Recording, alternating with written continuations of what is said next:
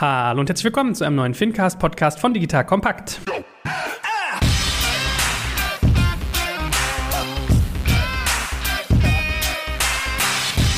Mein Name ist Jörg Kaczmarek und heute ist wie immer bei mir der Fintech-Papst schlechthin, der gute André Bajorat. Hallo André. Hallo Joel, ich freue mich. Man vermisst vielleicht die Miriam heute. Die ist schon in Vorbereitung eines neuen Formates bei uns und wir gucken sicherlich mal, dass wir ein bisschen hin und her wechseln. Und trotzdem, finde ich, sollte man auch immer mal wieder seine Hörer abholen. Lieber André, sag doch mal ein, zwei Sätze, was du eigentlich genau machst. Na, momentan mache ich eigentlich nicht mehr so viel wie in den Zeiten, als wir angefangen haben, weil ich da noch eine sehr operative Rolle bei Figo hatte. Anfang des Jahres und ähm, jetzt dann Ende August bin ich aus meiner operativen Rolle dort ausgeschieden und konzentriere mich momentan eher auf das, was wir unter paymentandbanking.com machen. Aber ich komme aus der Bankenwelt, habe eine ganze Menge Payment gemacht, habe lange Zeit für die Sparkassen gearbeitet, habe dann noch ein bisschen Giropay gemacht und beschäftige mich aber mit dem ganzen Thema Payment, Banking und damit auch Fintech seit fast 25 Jahren. So alt bin ich, also ein älter, aber 25 Jahre, dass ich mich damit schon beschäftigen kann. Ähm, gucke halt irgendwie auf relativ viele Modelle drauf und deshalb freue ich mich immer wieder, auch mit dir darüber zu sprechen, weil du immer eine wunderbare Art hast, ein bisschen naiver da drauf zu gucken, einfach als Nutzer und das ermöglichte mir und Miriam und jetzt mir, glaube ich, immer ganz gut zu versuchen, Dinge zu erklären. Ja, man darf aber sagen, du hast noch die geistige Frische eines 25-Jährigen, ja? Also. Lass mal so stehen. Nein, aber du bist ja auch mein Role Model, was ihr mit Payment and Banking macht im Fintech-Bereich. Da kann man sich ja eine Scheibe abschneiden, dass man sozusagen mit so einer spitzen Ausrichtung so gute Content Sachen machen kann. Aber genug des Lobes. Wir wollen ja unsere Hörer hier auch mal abholen, in welche Richtung es contentmäßig geht. Heute sprechen wir über SMB-Banking, sprich Bankenansätze, die sich an kleine und mittelständische Unternehmen richten. Also SMB, Small Medium-Sized Businesses, KMU, kleine mittelständische Unternehmen. Das heißt, aus dem heutigen Podcast nimmt man ganz viel mit in Richtung Strategie, Ausrichtung, welche Player gibt es eigentlich gerade. Wenn man selbst, so wie wir bei Digital Compact zum Beispiel, auch gerade auf der Suche ist nach einer Bankenlösung, kann man ganz viel Anregung mitnehmen und natürlich wie immer einfach Überblick, Verständnis für den Markt. Vielleicht fangen wir mit einer kleinen Definition an, was eigentlich KMUs so für einen Impact in Deutschland haben und was eigentlich darunter alles zu verstehen ist. Also ich war auch echt ein bisschen überrascht, als wir uns jetzt ein bisschen darauf vorbereitet haben, was ich gesehen habe, dass KMUs knapp 100 Prozent, nämlich 99,6 Prozent aller umsatzsteuerpflichtigen Unternehmen in Deutschland ausmachen. Echt ein Wort, ne? Aber gut, ich meine, was bleibt noch? Also die Konzerne sozusagen sind da die 0,4 Prozent, oder? Ja, ja, eigentlich schon, ne? Also eigentlich alles, was irgendwie richtig oben drüber ist, also große Unternehmen. Aber dass es wirklich so krass ist, klar, so von den Umsätzen machen sie halt nur nur ein Drittel, aber 82,2 Prozent aller Auszubildenden sind da und fast 60 Prozent aller Beschäftigten sind da angestellt. Also wirklich nahezu die komplette deutsche Wirtschaft. Ja, also wirklich relevanter Faktor. Und man sagt ja auch immer, der Mittelstand ist so das deutsche Rückgrat der deutschen Wirtschaft. Und wir können hier bei unserer Betrachtung natürlich auch ein Stück weit Freiberufler mit reinziehen. Also wenn wir im Prinzip darüber reden, haben wir einerseits so Geschäfts- und Firmenkunden, wo quasi das Dach sich erstreckt über kleine mittelständische Unternehmen und diese Freiberuflerriege. Was ist so aus deiner Beobachtung raus das andere Anforderungsprofil? Viel. Also wenn ich jetzt ein KMU bin, gucke ich vielleicht anders auf Fintech-Produkte als ein Privatnutzer. Also ganz sicher tue ich das, aber in welcher Hinsicht? Als Privatkunde bist du ja auch mal schneller dabei, mal zu wechseln, was auszuprobieren und dich auch mal so eine Sachen hinzugeben, wo du dann auch sagst, boah, wenn es nicht funktioniert, nicht so schlimm.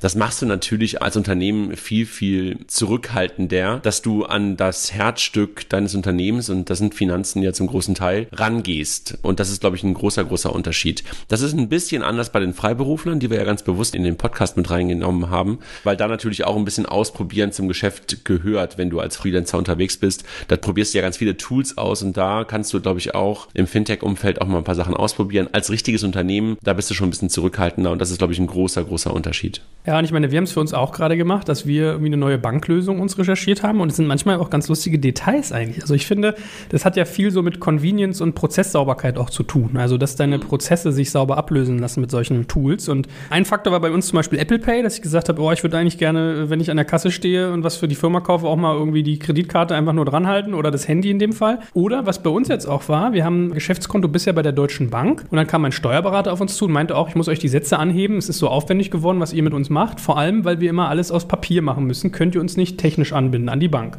Habe ich gesagt, ja klar, da angerufen und dann kam irgendwie, nachdem du da einen Rückruf bekommen hast vom Service, ja, das kostet irgendwie 200 Euro Einrichtungsgebühr, irgendwie sowas in dem Dreh und pro Monat nochmal, weiß ich nicht, 15 oder so. Es kostet mich, also mehr als ein Konto bei einer anderen Bank kostet es mich dort, meinen Steuerberater anzubinden Deshalb ich gesagt habe, es geht ja gar nicht. Du bist dann an so einer Hotline und sagst so, ey, hallo, haben Sie mal irgendwie was von PSD2 gehört? Das ist ja für Sie irgendwie ein Schalter, den man umlegt, kann ja gar nicht sein. Also das mal sozusagen schon mal als, als unser persönliches Eintauchen. Was beobachtest du so? Was sind denn so typische Schmerzpunkte von KMUs, wenn die sich mit Bankenthemen auseinandersetzen? Lass mich noch einen Satz dazu sagen, den du gerade beschrieben hast. Ich glaube, das Thema Bank und KMU war in der Vergangenheit einfach eine ganz normale logische Beziehung, dass du zu deiner Bank in der Nähe gegangen bist oder halt zu einer großen überregionalen Bank, wie du es gerade beschrieben hast, Deutsche Bank, Commerzbank. Und das war einfach so, wie es war. Ja, da hast du gar nicht darüber nachgedacht, wie du das irgendwie in deine Prozesse reinbekommst. Aber jetzt digitalisieren sich auch Prozesse in kleineren, mittleren Unternehmen und auch sowas wie bei dir. Du bist es gewohnt, dass viele deiner Dinge über Tools abgebildet werden, dass die vernetzt sind miteinander, dass du da keine Insellösungen hast. Und so denken mittlerweile auch teilweise Steuerberater, dass sie sagen, ey, ich will kein Papier mehr, um es dann irgendwie hier einzuscannen, es dann irgendwie elektronisch an die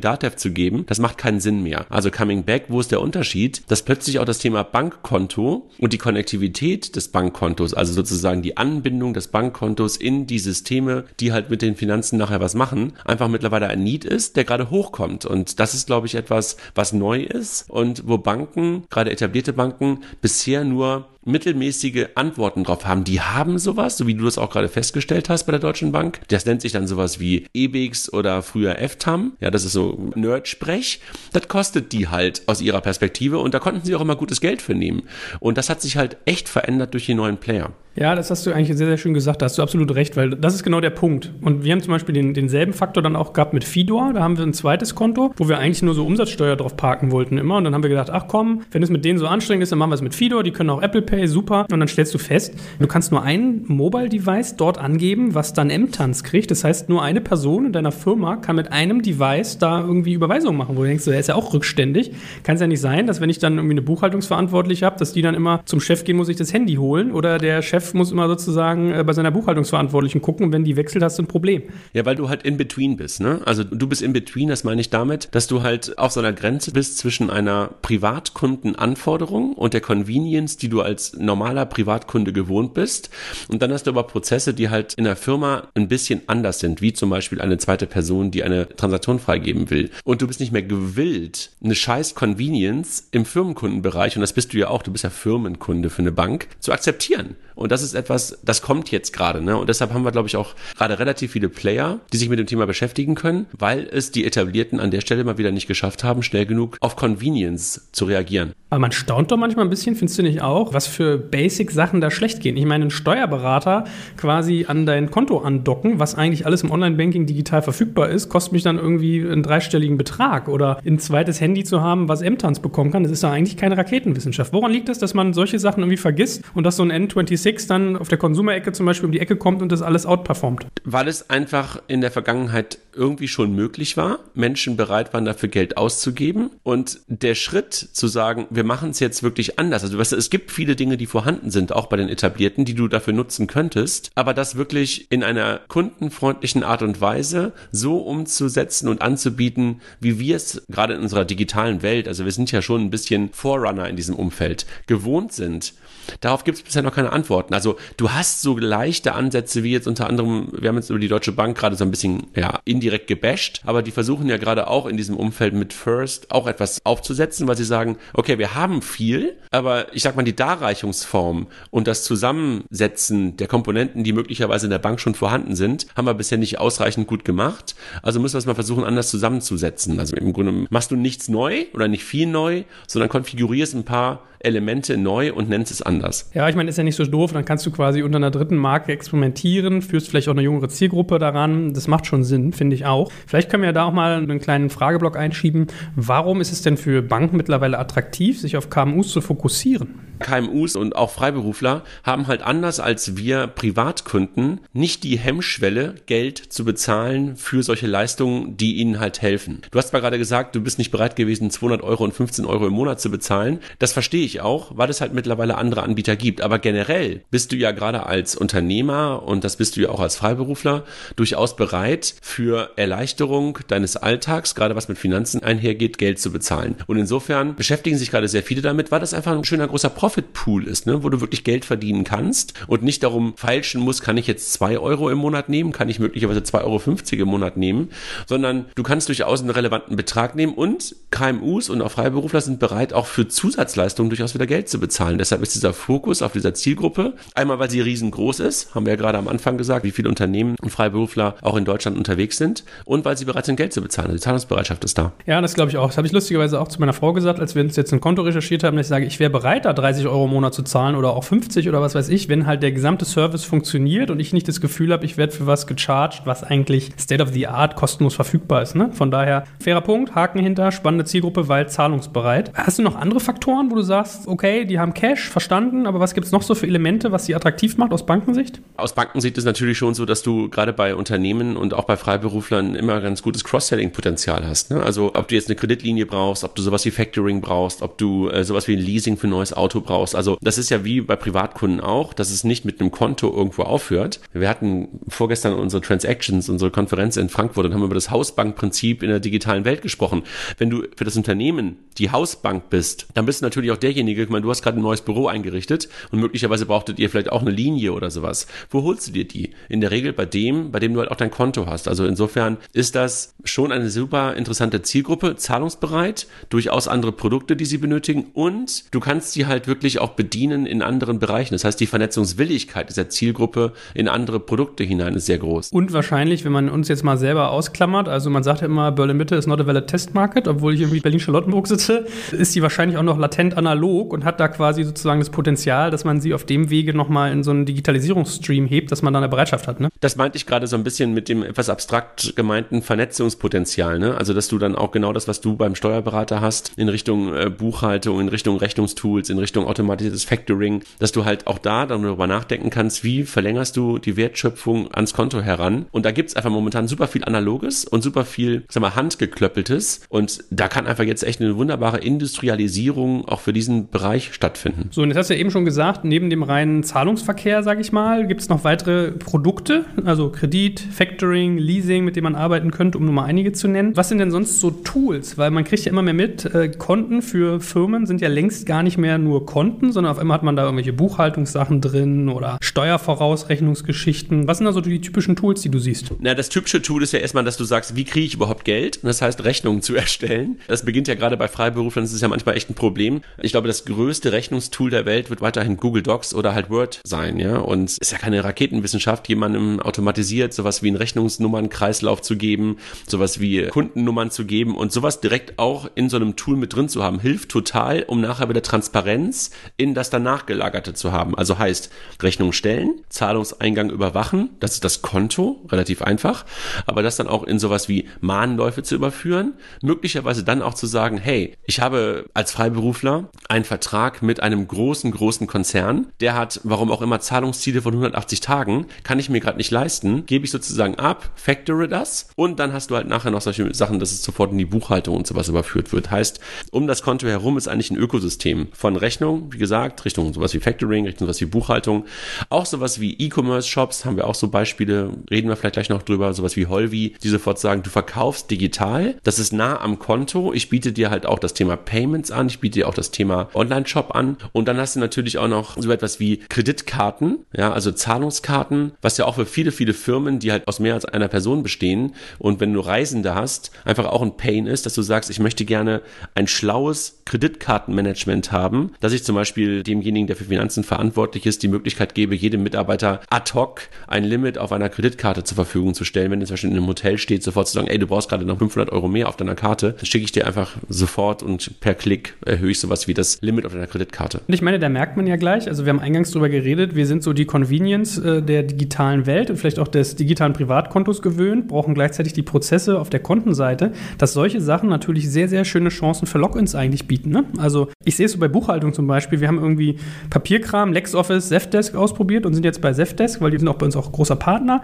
Da gehst du nicht mehr raus. Also es ist super, super schmerzhaft, deinen ganzen Rechnungsaufbau, dein ganzes Buchhaltungs-Know-how dann sozusagen in andere Lösung zu transferieren, wenn dann auch noch dein Konto daran hängt. Also eigentlich eine sehr, sehr große Chance, da Kunden lange im Zyklus zu halten. Ne? Absolut. Und äh, wie gesagt, die Wertschöpfung ja auch drumherum zu erweitern. Du kannst ja nicht anfangen mit allem. Du kannst anfangen bei der Buchhaltung, du kannst anfangen beim Konto. Aber wie du es gerade beschreibst, irgendwo hast du immer ein unfassbar starken Login-Effekt und um diesen Login-Effekt kannst du dieses Ökosystem echt weiterhin bestücken. Und das ist etwas, weshalb es, glaube ich, auch die Zielgruppe, weshalb die gerade so im Fokus ist, weil sie einfach spannend ist, wenn du sie verstanden hast, dass da einfach nicht nur einfach eine blöde Karte oder blöden Konto hintersteckt, sondern einfach, wie ich es gerade schon sagte, echt ein ganz, ganz großes Ökosystem, was du halt auch mit Partnern gemeinsam ganz gut anbieten kannst und bestücken kannst.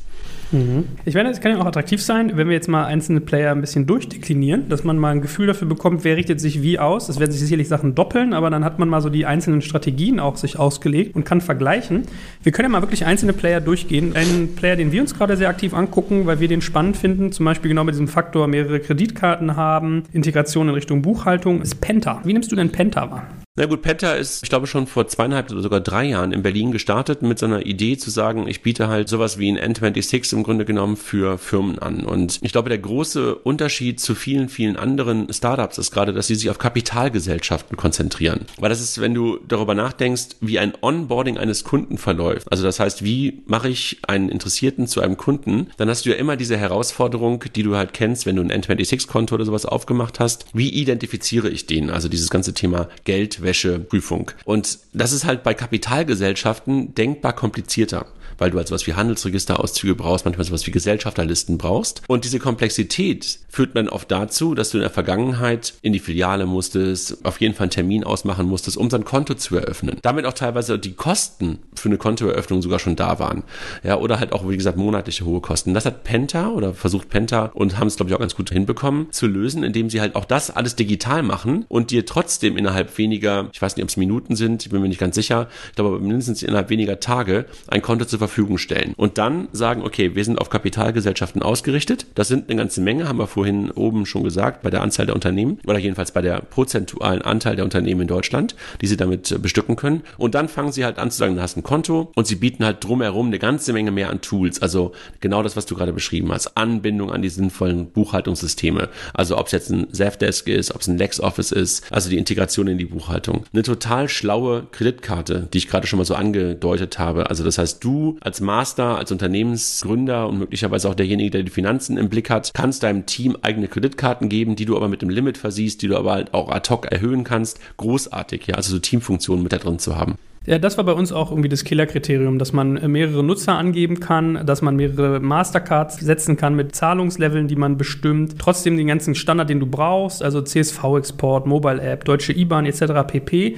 Und halt diesen Zugang in die externen Tools. Ja, und so einfach kann es ja manchmal schon sein. Ich surfe auch gerade mal auf der Seite, dass man Hörern nochmal ein Gefühl kriegt. Also es gibt irgendwie einen Basic, einen Advanced und einen Premium-Account. Basic ist kostenlos, Advanced kostet 9 Euro, Premium 19 und unterscheidet sich eigentlich primär durch die Anzahl der Buchungen und die Anzahl der Nutzer Nutzer. Also für den Advanced kriege ich zwei Penta-Nutzer und 100 Transaktionen. Beim Premium sind es dann irgendwie 5 und 300. Und was ich auch ganz spannend finde, da merkt man ja so ein bisschen die Denke an, an, der, an der Firmenorientierung. Es gibt Business-Tarife und es gibt In-Gründungstarife und da ist dann der Premium quasi nochmal 10 Euro billiger. Was ich ganz smart finde. Oder auch so ein Planassistent, der ein bisschen an die Hand nimmt, was brauche ich eigentlich am Anfang. Also da merkt man eigentlich schön nachgedacht darüber, dass man so ein Basic-Digitalangebot schafft für digital denkende Unternehmen. Ne? Ja, also auch gerade das, was du auch mit Login-Effekt beschrieben beschrieben hast. Ne? Also es gibt ja zum Glück auch eine ganze Menge Gründungen in Deutschland und es ist einfach, ehrlich gesagt, wenn du eine GmbH gründest, und das tust du in der Regel, eine UG oder eine GmbH, wenn du gerade gründest, es ist so schwer, ein Konto zu eröffnen, weil du ja keine Historie hast. Du hast keine Historie, hast keine Kreditwürdigkeit, kriegst natürlich auch keine Kreditkarte, all den ganzen Scheiß. Und das kennen die Jungs und Mädels von Penta, ein großartiges Team, by the way. Und da sie ja mittlerweile halt auch im Finlieb-Universum drin sind, jetzt bin ich ein bisschen biased, wisst ihr, weil ich halt auch bei Finlieb mit Figo halt ein Stück weit ähm, engagiert bin, machen sie es aber echt super, weil sie halt auch wissen, welche Anforderungen an der Stelle vorhanden sind. Was man vielleicht auch sagen muss, das ist keine Bank, ne? Also Penta ist ein Service Provider und die Bank dahinter ist die Solaris Bank. Genau, darauf wollte ich mit dir auch eingehen. Und äh, wenn du das Team gut kennst, muss ich immer ansprechen. Ich will Penta schon lange als Werbepartner für uns gewinnen, ja? Also wenn ihr hier zuhört, Penta, dann äh, werbt bei uns. Aber auch alle anderen Banken, die uns jetzt zuhören. Wir nehmen das Geld von jedem, wenn sie gut sind. Nein, kleiner Scherz. nee, nee, nee, von jedem wirst du das Geld nicht nehmen. Komm, lass uns so ein bisschen Anspruch behalten. Ja, ja, du hast recht. Wir haben auch schon Werbekunden abgelehnt, ehrlich gesagt. Hier so künstliche Nahrung haben wir zum Beispiel mal abgelehnt, weil wir sagen, Leute, Leute sollen sich gut ernähren. Und eigentlich bei Banken bin ich witzigerweise am kritischsten, muss man auch fairerweise sagen. Von daher hast du recht. Anyway, zurück zum Thema. Erklär doch mal dieses Konzept. Also Solaris ist quasi die Bank im Hintergrund. Wie läuft das für so einen Penta dann ab? Zahlen die an die dann Gebühren pro Nutzer? Wie muss ich mir diesen Aufbau vorstellen? Wahrscheinlich fast ein eigener Podcast, den man mal zu White Label, haben wir aber sogar schon mal gemacht, zu White Label Banken machen kann. Also im Grunde genommen ist es genau wie du gerade beschreibst. Also die Solaris Bank ist die White Label Bank im Hintergrund. Du als Unternehmen schließt auch einen Vertrag mit der Solaris Bank über das Konto. Du siehst auch auf deiner Karte Solaris Bank stehen, aber immer sehr dezent im Hintergrund. Das heißt, deine eigentliche Beziehung hast du natürlich mit Penta, aber im Hintergrund muss die Solaris Bank offiziell verantwortlich der Kontoinhaber sein und auch derjenige, der mit dir im Zweifel über solche Sachen wie das Konto kommuniziert. Aber Penta ist halt derjenige, der da drüber steht und der die ganzen Serviceleistungen on top des Kontos anbietet. Und wie gesagt, es fühlt sich für das Unternehmen eigentlich an wie ein Penta-Konto. Es ist dabei im Hintergrund die Solaris Bank. Und wie die abrechnen, da müssten wir wahrscheinlich mal die Kollegen von Solaris Bank vielleicht sogar mal einen Podcast holen. Können sie mal selber erklären, weil da gibt es, glaube ich, unterschiedliche Modelle. Aber du kannst davon ausgehen, dass es eins ist, was natürlich auf Nutzung basiert und mit Sicherheit auch noch mit einer Basisfee versehen ist. Ich frage mich ja immer als sozusagen jemand, der versucht, Firmenwerte zu taxieren und wie die Macht- und Stärkepositionen so sind. Ist das eine Position der Stärke, wenn ich eigentlich nur so das Frontend und der Beziehungsbesitzer bin, aber der ganze Hintergrund quasi durch eine dritte Bank abgewickelt wird? Weil man hat ja eine gewisse Abhängigkeit. Ja, du hast eine gewisse Abhängigkeit, aber du gewinnst natürlich unfassbar Speed. Du gewinnst Speed am Anfang und nimmst Komplexität aus dem Unternehmen heraus, weil du müsstest ja eine eigene Bank sein. Und viele Dinge, die du dafür benötigst, um eine eigene Bank zu sein, lässt du erstmal außen vor. Ich sage bewusst, lässt du erstmal, weil natürlich der Weg irgendwann zu einer eigenen Banklizenz führen kann. Aber das kannst du natürlich dann tun, wenn du wirklich echt skalierst und sagst, boah, ich stoße möglicherweise mit meiner White Label Bank irgendwann an, ich sag mal, Grenzen der Machbarkeit oder aus anderen Gründen. Schau es dir bei N26 an. Die ersten zwei Jahre waren sie eine White Label Kunde von der Wirecard. Und Abhängigkeiten hast du natürlich immer in solchen Netzwerkdenken, aber ich nenne das immer domainspezifisches Arbeiten. Ja, du kannst dich als Penta auf deinen Kunden konzentrieren und kannst die Services on top bieten und sagst, Bank sein muss ich nicht wirklich. Gut, schauen wir uns mal den nächsten Player an. Leicht andere Ausrichtung, nämlich mehr orientiert auf Freiberufler, was ich so wahrnehme, Contest. Wie ordnest du den Contest ein?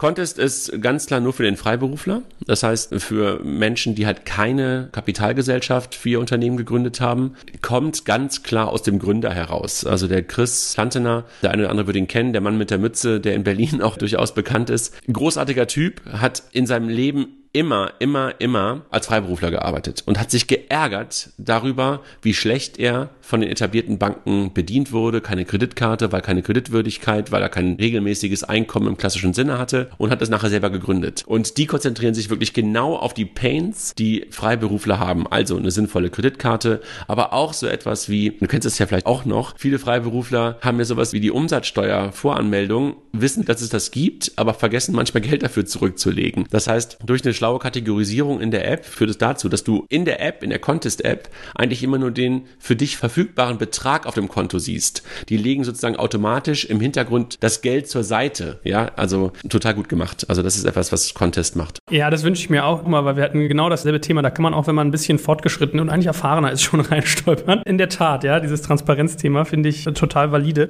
Und ich sag mal so, ich nehme die auch als sehr hemdsärmlich wahr. Ich hatte immer so ein bisschen den Eindruck, die sind ein bisschen auf, ich will nicht sagen, auf vielen Hochzeiten unterwegs unterwegs, aber wir haben auch lange mit denen verhandelt über Werbespots und so weiter. Ich will Folgendes sagen, ich glaube, seit die Sibylle damit an Bord ist, als Co-CEO, sind die auch nochmal deutlich geordneter und kriegen ihre PS schneller auf die Straße. Aber da bist du vielleicht näher dran als ich. Nehme ich das richtig wahr? Auch mein Gefühl und auch da bin ich ein bisschen biased, weil ich wirklich beide super gut kenne, sehr, sehr schätze, also sowohl Chris als auch Sibylle und einfach sehe, was für einen geilen Job die da machen. Ne? Und manchmal habe ich mich auch gefragt, boah, seid ihr gerade irgendwie mit dem richtigen Fokus unterwegs? Aber ich meine, eine Finanzierungsrunde im letzten Jahr äh, mit Lexware kann man auch sagen, boah, ist das der richtige Partner? Und ich glaube, das ist genau das, was die halt jetzt auch genau zu der Professionalisierung gebracht hat, die du gerade beschreibst. Lexware im Hintergrund, wahrscheinlich der größte deutsche Player neben der Datev im ganzen Bereich Buchhaltung und sowas wie Business Tools, glaube ich, ein total perfekter Partner für die. Und das hat sie, glaube ich, echt auf ein nächstes Level gebracht und haben jetzt auch eine Stiftung gegründet, hat vielleicht auch der eine oder andere mitbekommen. Fragt man sich auch warum, aber auch da kann man sagen, macht Sinn, ja, weil es einfach für diese immer stärker wachsende Gruppe der Freiberufler ganz, ganz wenig, jetzt ist das Wort Lobby immer negativ besetzt, aber ich nehme es jetzt mal positiv, Lobbyvereinigungen gibt und da sagen sie, ey, wir sind so nah dran an den Needs, das wollen wir halt auch unterstützen durch so eine Stiftung, die sie ins Leben gerufen haben. So nehme ich die aber auch wirklich wahr, dass sie das ernst meinen, dass sie sich für die Interessen dieser Zielgruppe einsetzen und also ein bisschen der Schutzbefohlene dieser Gruppe. Ich meine, das ist ja auch der Grund, weißt du, warum es Contist heißt, ne? Also es ist so ein bisschen so wie Marxist, Leninist, Contist. Also es ist echt ein Überzeugungsthema. Nee, das wusste ich nicht. Lustig. Ich muss auch zu meiner Schande gestehen, dass bisher mir vorbeigegangen ist, dass LexOffice da investiert hatte.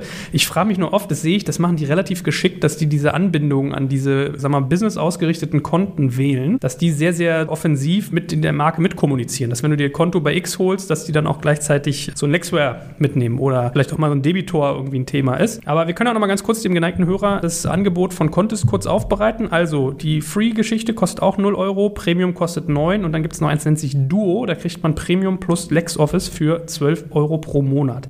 Was ist da dann drin? Mastercard, virtuell und physisch, ab dem 9 Euro Bezahllevel. Und man kriegt halt genau die Sachen, die André gerade gesagt hat. Steuerberechnung, Buchhaltungsanbindung. Und wenn ich in das teure Paket reingehe, wie gesagt, noch so das LexOffice Package. Also ganz interessant gemacht. Und wenn ich es richtig verfolgt habe, auch äh, Solaris angebunden, richtig? Richtig, auch die Solaris Bank als Konto dahinter. Bei denen ist es noch ein bisschen komplexer. Die Kreditkarte kommt von Wirecard, also die Mastercard, über die du gerade sprachst. Und das Konto ist bei der Solaris, hat historische Gründe mit Sicherheit und finde ich das allergeilste Setup mit zwei Partnern an der Stelle arbeiten zu müssen, aber die waren halt sehr früh unterwegs, da war die Solaris Bank selber halt auch noch so in so einer sehr, sehr frühen Phase, aber das haben sie ja zwei Partner dahinter. Was man vielleicht bei ihnen noch sagen kann, lange Zeit mobile only. Und jetzt seit kürzester Zeit haben sie auch endlich eine Web-App gemacht, war glaube ich einer der größten Wünsche aus der Community. Und dem sind sie jetzt endlich gefolgt. Und das kannst du halt auch im Browser das Ganze nutzen. Gut, ich glaube, was sich ein bisschen anbietet, ist, dass wir bei Contest jetzt vielleicht mal noch einen Player dagegen halten, nämlich Holvi, weil Holvi scheint mir sehr ähnlich ausgerichtet. Was ist so dein Sprüchlein zu Holvi? Naja, Holvi ist, glaube ich, der älteste Player in dem ganzen Spiel, wenn man von den etablierten Banken mal absieht. Sind mal irgendwann gegründet, jedenfalls habe ich das mal gehört, vielleicht ist es auch eine Urban Legend, aber sind gegründet aus einem Festival in Helsinki, also in Finnland, ein Musikfestival, weil die Macher des Festivals halt das Problem hatten, dass sie Tickets verkaufen mussten, dann das ganze Thema Mahnen lernen mussten, ein CRM-System brauchten. Und dann haben die halt angefangen, ein Tool zu bauen und daraus ist Holvi entstanden. Und auch eine Payment-Lösung brauchten sie halt auch. Und das merkst du halt auch heute noch in dem Angebot von Holvi, die im Leistungsspektrum dessen, was sie selber anbieten, das meiste machen. Also von der Rechnungserstellung über den E-Commerce-Shop, über die Buchhaltung, über weitere Tools und Partner mit einer eigenen Banklizenz dahinter. Also das ist einfach so von dem Setup mit Abstand das breiteste. Aber haben es am Anfang, als sie unterwegs waren, glaube ich, ein bisschen problematisch gehabt, das wirklich richtig zu positionieren und sind leider dann irgendwann aus der Selbstständigkeit raus. Selbstständig meine ich eigenfinanziert und sind dann von der BBVA gekauft worden. Das war sozusagen so einer der ersten Fintech-Exits, wenn du so willst. Ähm, boah, ich glaube mittlerweile schon fast vier oder fünf Jahre her und sind mittlerweile jetzt halt Teil der BBVA, aber weiterhin mit Holvi als eigenes Produkt unterwegs. Aber Zielgruppe auch Selbstständige, keine Kapitalgesellschaften. Und ich glaube, die Bank, die du gerade meintest, die sie gekauft hat, die sitzen in Spanien, wenn ich mich nicht täusche, ne? Richtig. Die BBVA hat damals angefangen, so die ersten Fintech-Gründungen, also die Simple Bank, erinnerst du dich vielleicht auch noch daran? Das war so Role Model für N26, damals auch für uns bei Figo äh, sehr viel drauf geguckt. Simple kam aus den USA und hatte auch den Anspruch zu sagen, ey, Banking muss sich nicht scheiße anfühlen. Man muss kurz drüber nachdenken. Damals war das iPhone gerade da, ja, und das Thema UX und, und Convenience ist so in den Vordergrund gerückt und da war Simple das erste. Und Simple haben die, glaube ich, damals als erstes gekauft und danach dann Holvi gekauft. Ich meine, wir hatten Holvi bei uns auch sowohl schon als Werbekunde als auch als Sponsor. Ich meine, lustigerweise merkt man ja auch, diese ganzen Banken sind auch digital affin. Ne? Wer sich mit uns beschäftigt, da muss man ja schon ein bisschen in der digitalen Welt auch verhaftet sein. Da hatten wir auch den Thomas Teuwohnen da und der meinte auch lustigerweise, also Holvi, by the way, heißt irgendwie Tresor, glaube ich, auf Finnisch, wenn ich es richtig entsinne. Und der hatte auch mal seine Geschichte so ein Stück weit erzählt, kann man bei uns im Podcast auch nochmal nachhören. Aber ich fand das eigentlich wirklich ganz interessant, diesen Gedanken zu sagen, die gehen nicht auf Buchhaltung, sondern auf den Shop-Gedanken. Ne? Dass man sagt, okay, ich habe halt ganz viele Selbstständige, die in Richtung Verkaufen gehen und wir möchten denen das mit an die Hand geben. Ich bin ja so ein bisschen hin und her gerissen, ehrlich gesagt. Weil wenn ich jetzt mal so an uns denke, wir sind auch irgendwie ein digitales Unternehmen, jung, wir machen auch Verkaufssachen. Das heißt, wir arbeiten irgendwie mit Shopify für Shops zusammen und wir haben irgendwie einen Zefdesk für Buchhaltung. Glaubst du, dass das eigentlich verfängt? Also gibt es da wirklich eine Zielgruppe, eine relevant große, die sich einen Online-Shop bei einer Bank kauft? Nee, also das war das, was ich vorhin schon mal sagte mit, lass uns domänenspezifisch arbeiten. Ich glaube, du bist gut aufgehoben bei Shopify für deinen Shop, du bist gut aufgehoben bei Penta für dein Konto und für deine Karte und du bist gut aufgehoben bei Selfdesk für das Thema Buchhaltung. Ich glaube, das komplett alles in der besten Art und Weise anbieten zu können, das funktioniert nicht. Und deshalb glaube ich ja auch an diesen Gedanken des Ökosystems über Partnerschaften. Und deshalb, Holvi, ich mag die, also einfach aus diesem Grundgedanken heraus, aber ich glaube, das ist kein USP, alles anbieten zu wollen. Mhm. Ich meine, wir können jetzt auch nochmal der Vollständigkeit halber kurz die Produkte durchgehen. Also sie haben vier, nicht wie die anderen immer so ein Free und dann zwei etwas teure. Die haben den Bilder für 0 Euro im Monat,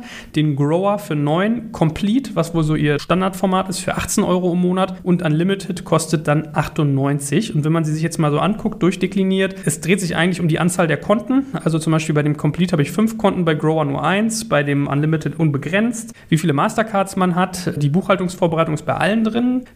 LexOffice-Integration auch wieder, also hier sieht man auch wieder dieses Beispiel, was ich meinte. Ganz geschickt wird sich da mal reingehakt schon von den Buchhaltungstools. Und was sich dann eigentlich noch so ein Stück weit unterscheidet, ist dieser Online-Shop. Den gibt es halt erst ab dem dritten Level, dem Complete. Da sieht man so ein bisschen die Denke. Je mehr ich sozusagen Heavy-User werde und je mehr Funktionalität ich mitnehmen möchte, desto eher komme ich irgendwie in dieses Thema rein und die Bargeldabhebungen werden günstiger. So, das mal so als Ausrichtung von denen. Und was bei denen, glaube ich, auch lange Thema war, war der Aspekt finnische IBAN. Ne? Also ich glaube, es gab den einen oder anderen Deutschen, der hat gestöhnt, weil speziell, was ich mir habe sagen lassen, Behörden mit dieser finnischen IBAN Probleme hatte. Hast du da ein Update? In der Tat war das lange Zeit eine finnische IBAN. Ich glaube, sie haben sie immer noch. Das ist halt irgendwie das Problem, dass es teilweise so eine IBAN-Diskriminierung innerhalb von Europa gerade für Firmen gibt. Das ist eigentlich nicht erlaubt, aber trotzdem tun es halt viele. Ich weiß nicht, ob das äh, vermeintlicher Geldwäschepräventionsgrund ist oder weil man einfach sagt, ey, nee, ich will nur nationales Geld im Kreislauf halten. Ich weiß ehrlich gesagt gerade nicht, ob sie eine Lösung über die BBVA möglicherweise gefunden haben, auch nationale IBANs anzubieten. Das Problem ist ein bisschen, wenn du halt jeweils nationale IBANs anbieten willst, musst du dich manchmal auch den Regularien des jeweiligen Landes unterwerfen. Du brauchst eine Entity in dem jeweiligen Land. Das heißt, kostenmäßig ist es halt deutlich leichter, wenn du mit einer IBAN in ganz Europa unterwegs bist. Sollte eigentlich auch in der SEPA, Single European Payment Area, kein Problem mehr sein. In der Realität ist es das. Aber die Kosten, wie gesagt, dann in jedem Land eine eigene Entity zu haben, sich den Regularien des Landes nochmal, die teilweise ein bisschen unterschiedlich sind, zu unterwerfen,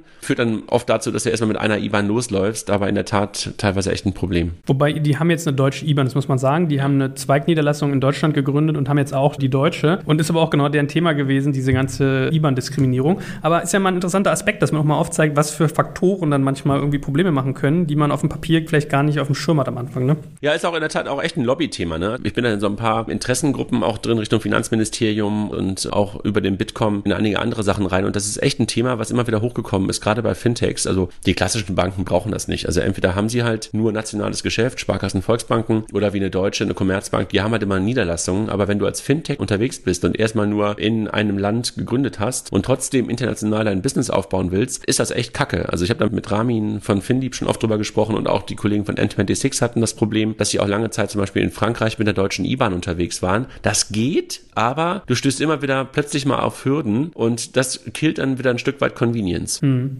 Gut, gehen wir nochmal weiter. Du hast ja vorhin auch schon First mal angerissen von der Deutschen Bank, also so der Digitalableger. Was macht man da anders als bei der Hausmarke? Dass sie sehr viel, was in der Bank eigentlich schon vorhanden ist, einfach anders konfigurieren und anders zusammentüten. Und man kann das, glaube ich, ganz gut mit Contist vergleichen. Also das ist ein sehr äquivalentes Angebot Richtung der Freiberufler. Dahinter steckt in der Tat die Deutsche Bank, Schrägstrich Postbank eher. Also da kommt das her, so wie ich es jeweils verstanden habe, aus Bonn. Suchen sich halt auch Partnerschaften, sind unter anderem mit Zefdesk zusammen für das Thema Buchhaltungstool.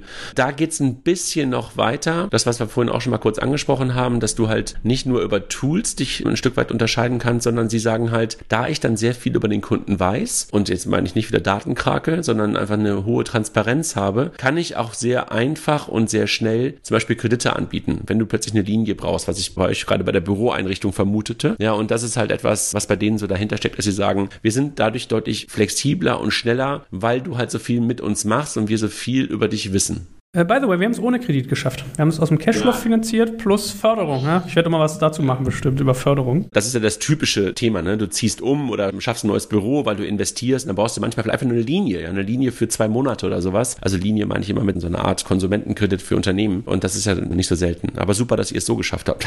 Ja, hier siehst du, unser Ego wird hier gekitzelt. Ne? Aber anyway, mal ein Blick auf die Konten von First, was ja eigentlich unsere Hörer interessiert, nicht hier meine Angeberei. Die haben zwei, nämlich einmal ein Base und einmal ein Complete. Base ist kostenlos kostenlos und Complete kostet 10 stramme Euro im Monat. Im Prinzip, wenn ich es mir jetzt mal angucke, 50 beleglose Buchungsposten bei kostenlos, 75, wenn es dann in die Bezahlvariante geht. Und dann eigentlich, was du gesagt hast, wobei sie dabei auf beiden Seiten relativ analog sind, dass sie halt sagen, okay, du kriegst bei uns attraktive Kreditprodukte zu irgendwie 1,59 Prozent, die integrierte Buchhaltungslösung mit 25 Prozent Preisvorteil ist dabei, Bargeld aus und Einzahlung etc. pp. Also ich glaube, da ist so ein bisschen digitales Kleid für einen Bankenansatz, der sozusagen davon profitiert, dass jemand da sonst mit sehr, sehr vielen Bargeld-Ein- und Auszahlungsstellen gesegnet ist. Also quasi große Bank im Hintergrund schafft ein digitales Interface. So lese ich First ein bisschen. Tue ich Ihnen Unrecht? Trifft das einigermaßen, oder? Ja, genau. Also schafft ein digitales Frontend auf der einen Seite und was ich gerade schon mal sagte, ich glaube, das ist gar nicht so unwesentlich zu sagen, ich hole mir halt auch aus der Bank von verschiedenen Stellen Dienstleistungen und Produkte, die so noch nicht zusammen konfiguriert worden sind. Mhm. So, mal in den nächsten Anbieter, den kann ich witzigerweise noch nicht, da musst du mich jetzt mal aufklären. Äh, Pleo.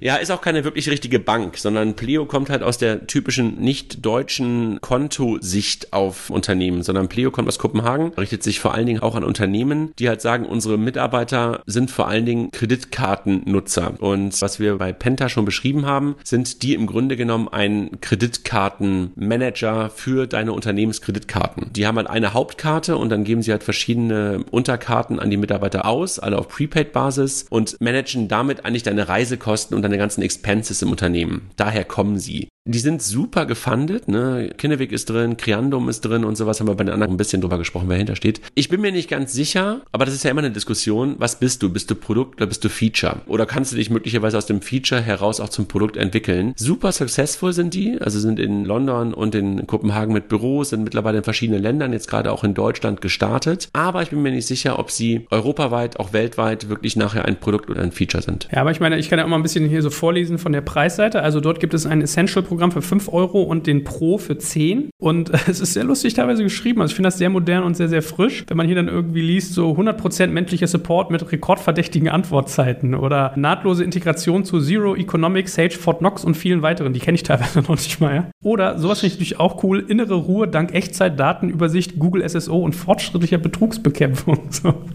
Oder hier, automatische Erfassung ihrer Belege aus ihrem Gmail-Postfach. Sowas finde ich doch mal modern gedacht. Ja? Also in der Tat, es liest sich mehr, wie du gerade gesagt hast, gar nicht wie so ein klassisches Konto, sondern eigentlich eher wie so ein Feature-Set, was man jetzt in ein Produkt gegossen hat. Interessanter Gedanke von dir, dass du sagst, kann das ein Produkt sein oder ist das eher ein Feature? Also was malst du denen denn aus? Du bist jetzt eher skeptisch, höre ich daraus? Skeptisch bin ich gar nicht, sondern es ist für mich echt eher eine Frage, was folgt dann? Ne? Also die kommen halt aus sehr kreditkartenlastigen Ländern mit Skandinavien und jetzt England. Wenn sie jetzt auch skalieren wollen in eher kontolastige Länder, was kommt als nächstes? Sind sie dann möglicherweise doch irgendwann auch mit dem Konto gesegnet? Also gehen vielleicht irgendwie auch zur Solaris oder irgendwo anders hin? Oder schaffen sie halt rund um diese Kartenmanagement-Lösung und Expenses-Lösung noch weitere Dinge? Also du hast ja auch super erfolgreiche Unternehmen, die sich nur mit Expense-Management beschäftigen. Aber trotzdem stellt sich für mich so ein bisschen die Frage, wo gehen sie dauerhaft hin? Also skeptisch bin ich nicht, dass die erfolgreich werden und erfolgreich sind. Also auch die Gründer sind ein Knaller. Ich habe die mal von kennengelernt auf der Money 2020, als ich in Kopenhagen war. Super Typen, die werden mit Sicherheit erfolgreich sein, aber trotzdem stelle ich mir dann immer doch die Frage, ne? Produkt oder Feature. Mhm. Und, und vielleicht ganz kurz, sind gerade in Deutschland. Also geh auf sie zu, gewinne sie als Werbepartner.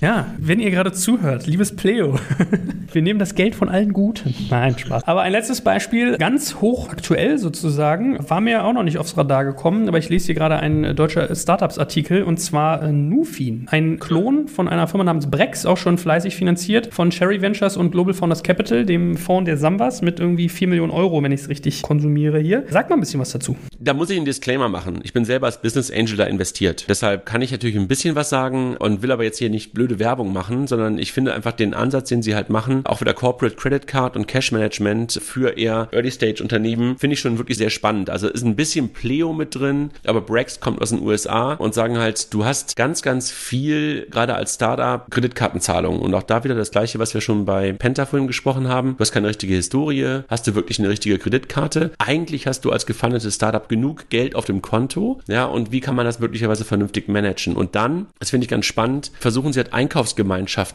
zu gründen und so eine Art Loyalty-System mit aufzubauen. Das heißt, viele, viele ihrer Kunden werden zum Beispiel Kunden bei AWS sein, weil sie halt sagen, unsere ganzen Server laufen bei AWS oder werden Kunden bei anderen Cloud-Anbietern sein. Und das versuchen sie halt ein Stück weit durch Einkaufsgemeinschaften zu bündeln. Finde ich daher einen ganz spannenden Gedanken. Aber auch so ein bisschen so in between zwischen Pleo, zwischen GetPenta, zwischen Brex. Und sie müssen sich, glaube ich, jetzt erstmal noch ein bisschen definieren, sind, wie gesagt, gesagt, noch nicht so alt, gerade echt early-stagig. Der Name wird bestimmt auch nochmal geändert werden, könnte ich mir gut vorstellen. Also lass uns einen Blick drauf behalten und die anderen sind viel weiter. Wie weit ist man denn schon bei Nufin? Wie weit sind sie? Ähm, bauen erste Tools, denken über sowas nach, was man braucht, welches Setup man braucht, sind gerade so in der Partnerfindung, das Team ist gut aufgestellt. Also ich würde sagen, wenn sie eine E-Commerce-Firma wären, wären sie schon live. Da sie aber ein etwas dickeres Brett bohren und in regulierten Märkten unterwegs sind, gehe ich mal davon aus, dass wir wahrscheinlich irgendwo Anfang nächsten Jahres was live sehen werden. Und was hat dich motiviert, da zu investieren? Geiles Team, geiles Team, gute Idee. Ja, also ehrlich gesagt, das Gut, dann bin ich mal gespannt, was da kommt. Keep me posted, wie man so neudeutsch sagt. Bin da hier sozusagen im Kurzwahlspeicher, wenn sich da was Spannendes tut. Und vielleicht können wir noch mal so ein kleines Roundup machen nach hinten raus. Also ich glaube, wir haben jetzt ganz viele Firmen gesagt, mit denen wir zusammenarbeiten oder die bei uns Werbepartner sind oder die wir finanzieren. Ich hoffe, das kommt nicht als Werbeshow rüber. Ich glaube, wir sind hier relativ ausgeglichen. Und um das fortzusetzen, vielleicht sagen wir auch mal ein, zwei Sätze noch zu so Spezialbanken und vielleicht auch im Rückblick auf, wer hat eigentlich das, was wir jetzt digital abgebildet sehen, vorher gemacht. Da können wir ja vielleicht noch mal zwei kurze Fenster aufmachen machen. Also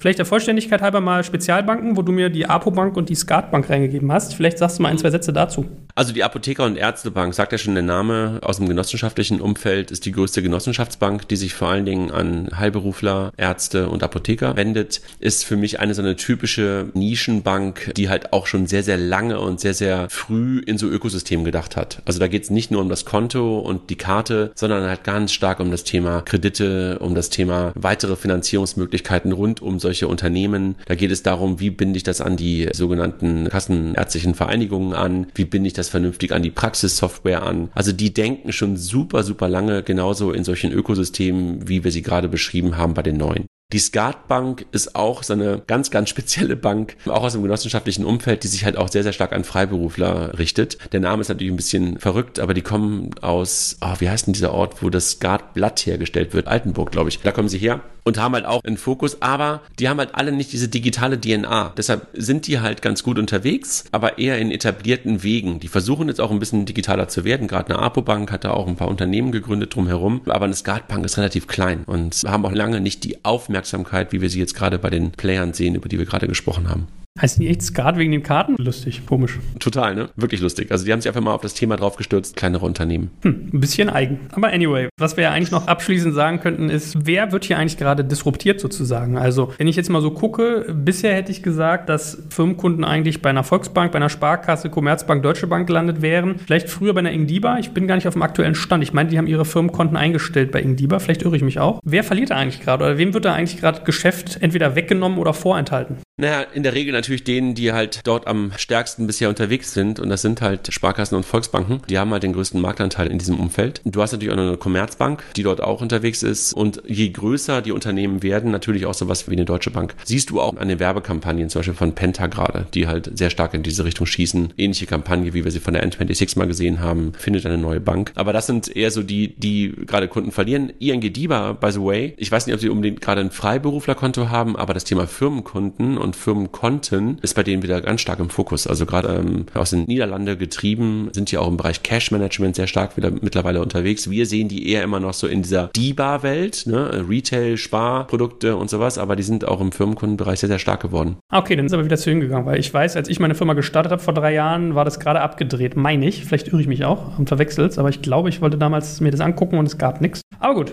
ist ja umso schöner, wenn sich mehr sozusagen Leute darum bemühen. Wettbewerb regt ja das Geschäft bekanntlich an, nicht wahr? Ja. So, ja, spannend. Super interessante Geschichte. Ich überlege, ob wir noch ein, zwei Sätze auch mal sagen sollten über diese ganzen grünen Banken. Ich weiß nicht, ob das jetzt explizit Unternehmensbanken sind, aber wir haben uns zum Beispiel auch sowas wie die GLS angeguckt, weil ich glaube, ja. das kommt ja auch so ein bisschen auf, dass Leute so das Thema Nachhaltigkeit immer mit reinnehmen, ne? Ja, also GLS in der Tat hatten wir bei Figo auch als Konto. Haben wir auch lange Zeit noch gehabt, sind dann irgendwann zu einer anderen Bank gegangen. Ist natürlich im Grunde genommen genauso unterwegs wie jede Volks- und Raiffeisenbank, wenn du so willst. Ne? Natürlich mit dem Label, nicht nur ein bisschen, sondern ganz klar mit dem Label der Nachhaltigkeit. Ich finde die GLS Bank eigentlich super, aber die haben halt leider es verpasst, in der Digitalisierung super schnell Fahrt aufzunehmen. Ja, weil die halt auch im genossenschaftlichen Sektor, im Rechenzentrum hängen, sind die ein bisschen unflexibler. Da haben die, glaube ich, echt ein bisschen den Zug verpasst und deshalb kommen halt auch gerade solche Player hoch wie eine Tomorrow, die natürlich jetzt gar nicht an den Firmenkunden gehen, nicht falsch verstehen, also Tomorrow Bank, die ja jetzt gerade auch eine Funding-Runde gemacht haben. Aber ich könnte mir auch vorstellen, dass du recht, dass möglicherweise auch in dem Firmenkundenumfeld da vielleicht auch sowas wie Nachhaltigkeit nochmal aufkommt. Wobei ich gerade mal gegoogelt habe, äh, Ingdiba hat kein Firmenkonto. Also wenn ich es richtig sehe, haben die keins. Ja, ja, kann sein, dass es kein richtiges Firmenkonto gibt, aber sie machen halt für große Unternehmen machen sie Cash Management. Vielleicht muss ich da noch mal ein bisschen nachgucken. Äh, hast du recht. Vielleicht müssen wir aber auch noch mal einen Satz sagen, fällt mir noch ein zu Fidor. Die hatte ich eingangs mal erwähnt, dass wir die bei uns benutzen, aber wir haben ja. jetzt gar nichts mehr zu gesagt. Siehst du die eher so stark auf Firmenkunden ausgerichtet oder wo, wo verortest du die? Ich glaube, die Fidor Bank muss man sich ehrlich gesagt die Frage stellen, wo verortet man die überhaupt noch in der Zukunft? Hat man ja jetzt auch gesehen, dass da eine ganze Menge Probleme bei den Kollegen aufgekommen sind. Sie sind ja auch nicht mehr selbstständig, sondern sind übernommen worden von der genossenschaftlichen Gruppe aus Frankreich. Sie waren in der Tat auch ein Stück weit jemand, der sich sehr stark auf Privatkunden und auf Freiberufler konzentriert haben, haben es aber auch nicht wirklich so richtig hinbekommen, das Ökosystem dort richtig anzubinden, obwohl sie immer sowas wie Open Banking und, und APIs und sowas eine Zeit lang gelebt haben. Aber ich sehe die Fido Bank momentan so in so einem Neufindungsprozess, ehrlich gesagt. Ah, gut, also man merkt, es ist gar nicht so einfach, den Überblick zu behalten. Wenn selbst du manchmal äh, Konten verwechselst und du bist ja wirklich der Fintech-Papst, dann merkt man, hier ist richtig was los und äh, ich bin da Kunde und habe auch nicht mitgekriegt, wie die Krise hin. Also ich glaube, es war aber ein schöner bunter Ritt und ich glaube, wir haben ganz gut rausgekehrt, was bei den Einzelnen so die Besonderheiten sind und welche Strategien dem unterlegen und auch mal zusammengefasst ein bisschen geschaut, was macht das eigentlich attraktiv. Also nochmal ganz kurze Zusammenfassung. Wir haben gesagt, KMU super relevant, weil groß, zahlungsbereit, tendenziell analog und damit vernetzt denkend und offen für Tools. Gleichzeitig kann man schöne Produkte reinverkaufen, von Rechnungen über Buchhaltung, Payments und die Kontoführung bis hin zu Kredit, Factoring, Leasing und sind dann die einzelnen Player durchgegangen. Penta als wirklich auf Kapitalgesellschaften ausgerichtet, Contest, First und Holvi mehr so als selbstständigen Freiberuflerkonten. Pleo als sozusagen interessanter Feature-Gedanke und Nufin auch als sozusagen Stoßrichtung dort, hat Spezialbanken wie die APO, die SCAT und eben gerade auch nochmal Fido angerissen. Also ich glaube, das war ein sehr guter, bunter Ritt und freue mich, wenn wir jetzt ganz viele Werbepartner-Anfragen haben und noch mehr freue ich mich, wenn Leute mit uns diskutieren. Und mit dir diskutiere ich natürlich am liebsten, lieber André. Da freue ich mich schon ganz doll aufs nächste Mal. Danke, Joel. Hat Spaß gemacht. Also war ein Thema, was mich irgendwie auch immer wieder rumtreibt und äh, ich habe auch so ein paar Themen wie eine Apo-Bank, wo ich sage so, geile Bank, macht mal richtig was richtig Gutes. In diesem Sinne, danke dir und bis zum nächsten Mal. Ciao. Tschüss. Go.